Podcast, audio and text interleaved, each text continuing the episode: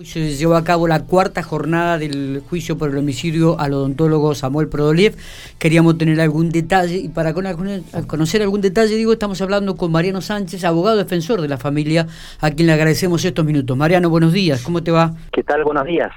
Muy bien, bueno, eh, contanos algún cómo se desarrolló la, jornada, este fue realmente eh, bastante un horario 2 y 23 hace minutos que terminó, ¿no?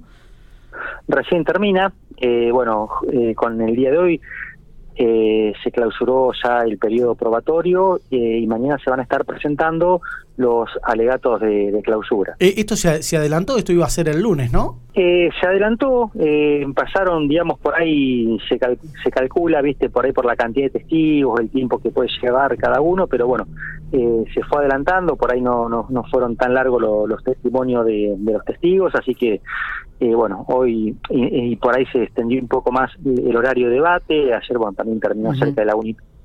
Así que bueno, se, se, logró terminar, digamos, más, no, no, obviamente no faltó ningún testigo, nada, eh, se logró terminar con todas las testimoniales, hoy se hizo, bueno, al último la incorporación de, prueba documental, y bueno, mañana es eh, el tema de la presentación de los alegatos de clausura y bueno, ya está a espera del dictado de, la sentencia. Hoy estuvo la. Eh, mostraron el video de reconstrucción del hecho, ¿no?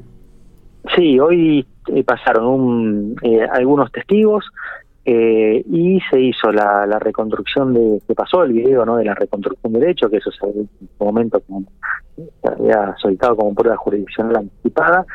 y también declararon los imputados Lara y, y Velázquez.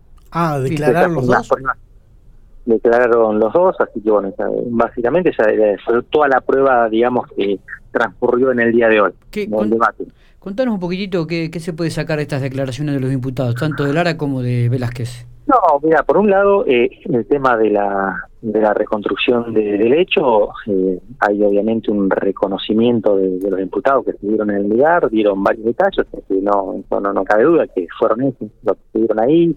Sí. Eh, ya eran de ellos, de la gorra que se encontró también era de ellos, lo reconocieron, digamos, en la, eh, en la misma reconstrucción de derecho. Eh, lo que sí cambia alguna parte de la oración, ¿no? En, a, a, su defensa.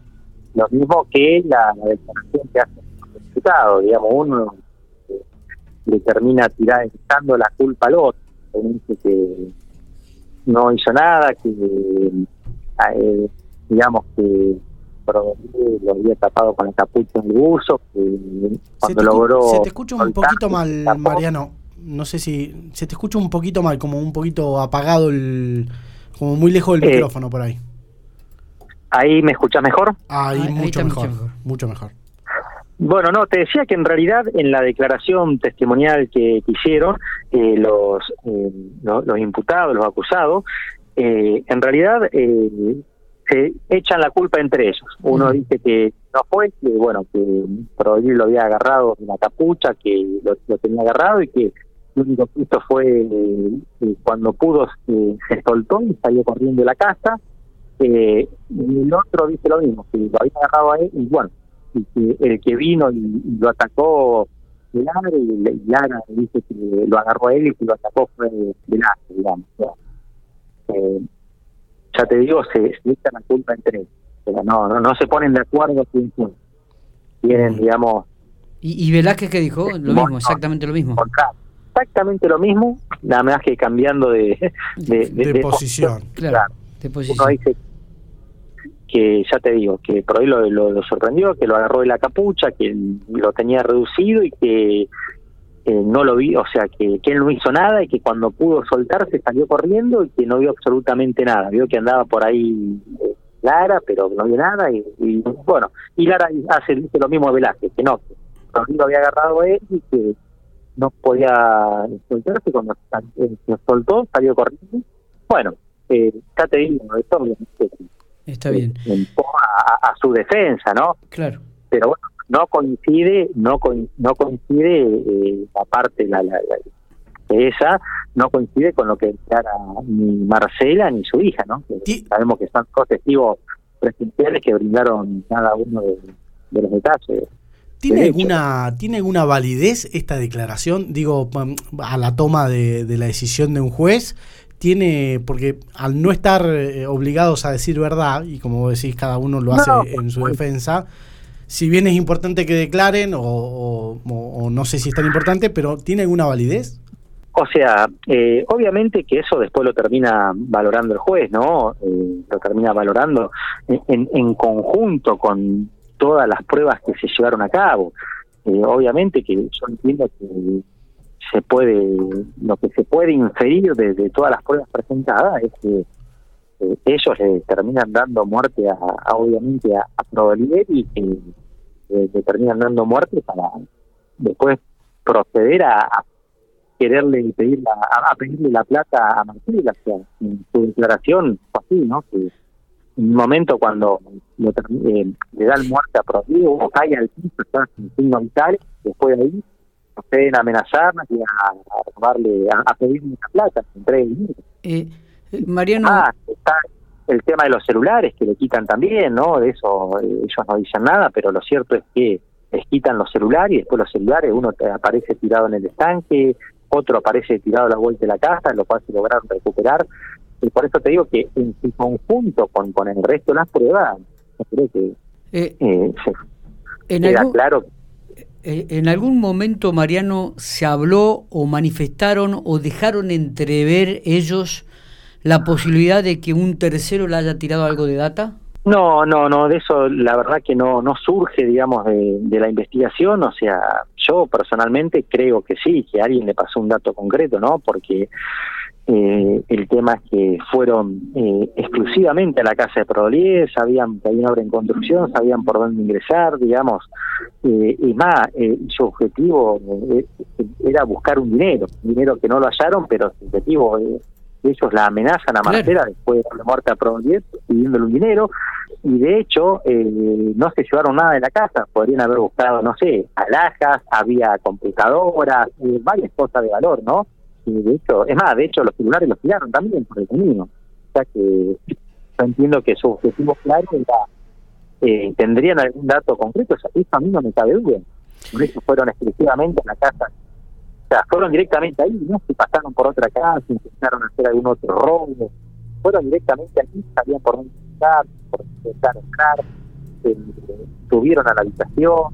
Por eso a mí no me cabe duda, algún dato concreto le habían pasado. Eh, Mariano, ayer el... de investigación, ¿no? Pero bueno. ayer el médico forense eh, hizo una, una acotación sobre una pregunta que le había hecho la jueza y dijo que se que él entiende que se utilizaron dos armas diferentes. Sí, sí. Esto habla de la participación de los dos, ¿no? En el asesinato. Eso yo creo que termina dejando bastante claro que los dos participaron, o sea, eh, eh, el, médico forense, bueno, eso tiene que ver, ¿no? Por el justamente por la por el ancho, digamos, o la, o la magnitud de, las heridas, que bueno, había una herida que eh, se correspondía con un cuchillo que tiene hoja mucho más ancha y había otras que se correspondían con otro cuchillo que tenía hoja más fina, ¿no? Eh, ya te digo, eh, según la interpretación que, hace el forense, según su experiencia, para él participaron con dos cuchillos distintos, o sea, ahí también demuestra, de hecho se encontraron dos cuchillos eh, diferentes tirados en el interior de la casa, que bueno, fueron los que, aparentemente, bueno, fueron los que utilizaron ellos. Eh, en el día de ayer uno de los imputados este, se retiró gritando de la sala. Antes de ayer. Antes de ayer, que, reprochando que, Mariano. Mira, la verdad que no tengo conocimiento, sé ah. que habló algo con, con el defensor o miró a, miró a la, a la jueza o justo a un testigo que había de la policía. Eh, bueno, hizo un par de, ademanes como desconforme y bueno, pero eh, concretamente no, no sabría cuál fue la cuál fue la razón. Está bien. ¿Mañana los alegatos comienzan a las ocho y media? Mañana comienzan a las ocho y media, así que bueno. ¿Quién, quién arranca eh, primero? Mira, eh, el orden generalmente arranca la, fiscalía, eh, después sigue bueno la parte querellante y después sigue la, defensa. Perfecto, perfecto. Eh, una vez concluido eso, eh, quedaría, estaríamos a la espera del dictado de, la sentencia. Bien. 15 días aproximado. Bueno, Mariano, te agradecemos estos minutos. Eh. gracias este, por, por prestarnos, por, por ampliar un poco más y detalles de, lo que ha sucedido en esta cuarta jornada. Mañana en la quinta jornada de los alegatos seguramente vamos a estar presentes allí cubriendo todo lo que suceda. Dale, muchísimas gracias. Bien.